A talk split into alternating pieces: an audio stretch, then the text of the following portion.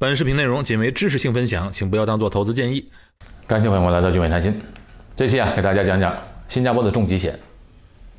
重疾险在新加坡又称为重病险或者严重疾病保险，很多人把它和住院医疗险混淆了。哎，单从字面上来讲啊，以为重疾险是用来支付医疗费用的，其实不然。重疾险啊是保障收入损失的保险，理赔金是用来补贴生活费用或者养家用的。我在一文了解新加坡的住院医疗险中啊，已经把住院医疗险的细节哎讲得再详细不过了。医疗住院保险和重疾险是不同的险种，提供的保障是不一样的啊，相互并不重叠。那新加坡的重疾险又分为两种，一是终身重疾险。一般包括了寿险、附加重疾、全残、轻疾保障啊，当然这轻疾保障是可选择的。那这类重疾险啊，它有现金价值，缴费期通常是在十到二十五年之间，终身享有保障。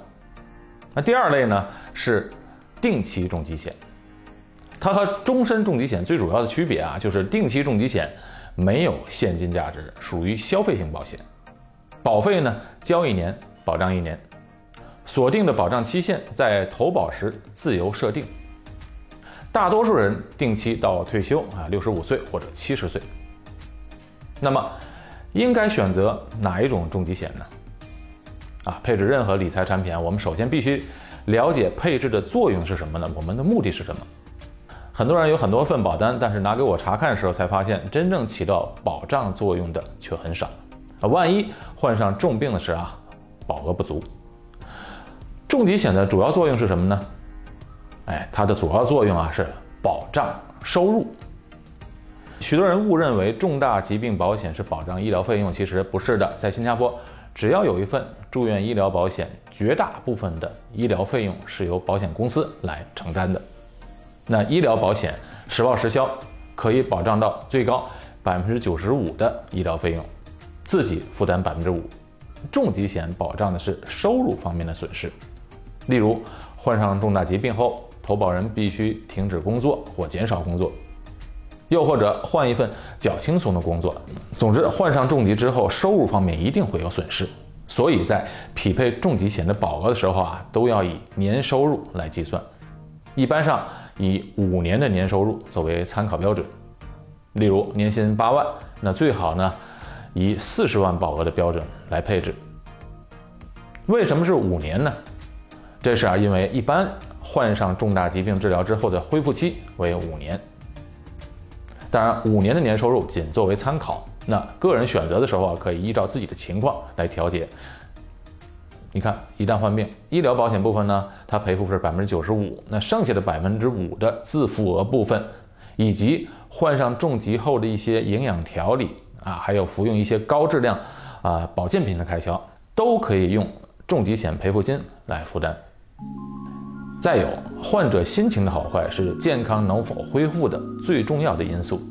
假设患上了重疾，还要为生活、儿女教育、房贷等等支出而奔波焦虑，那那样的话，患者的心情可想而知了。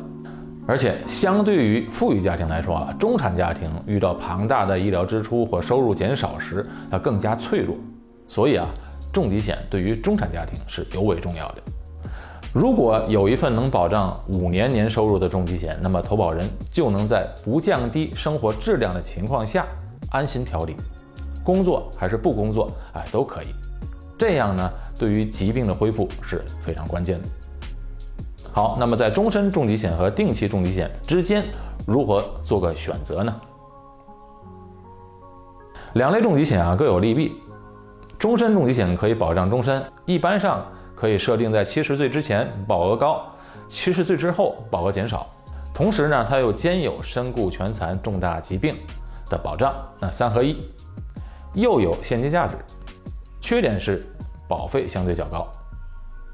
定期重疾险虽然是消费型的，它没有现金价值，主要是保障重大疾病啊，身故保障很少。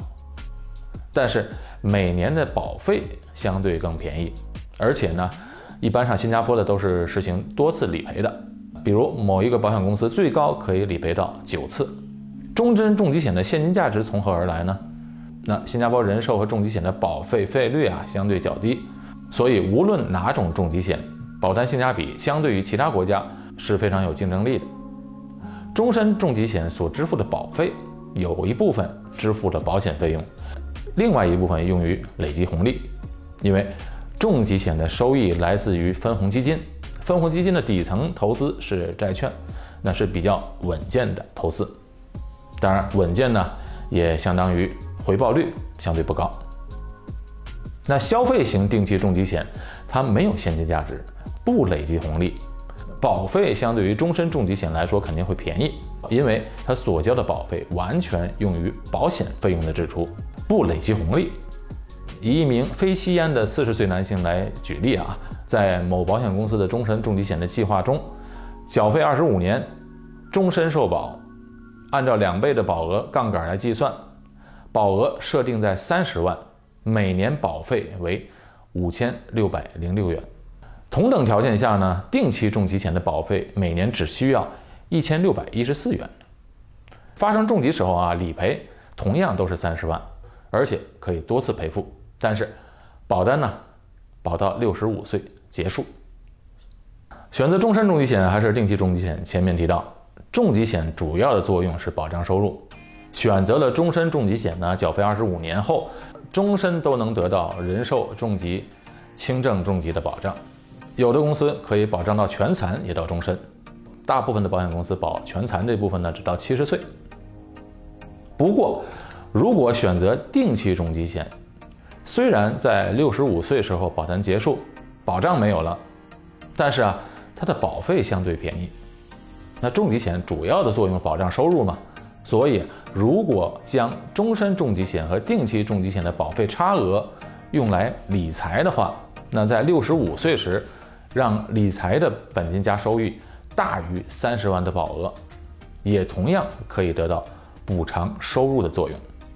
也就是说，六十五岁之后呢，用理财的收益来代替保额，那这样做可行吗？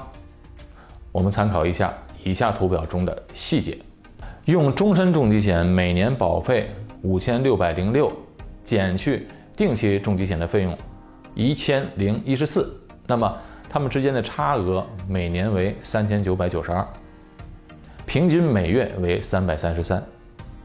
如果是这三百三十三每月定投在基金组合呢？不间断的连续二十五年之后不再定投也不取出，假设每年取得百分之五和百分之八的净收益的情况。今天讲的内容可能也有点复杂，那如何选择？要根据自身对于理财方面的认知程度，选择最适合自己的方案。配置重疾险要找中立专业的独立理财顾问，因为我们独立，所以站在客户的立场，能够规划最适合的方案。大家可以随时联系微信号“汉语拼音谈心横杠二”来咨询。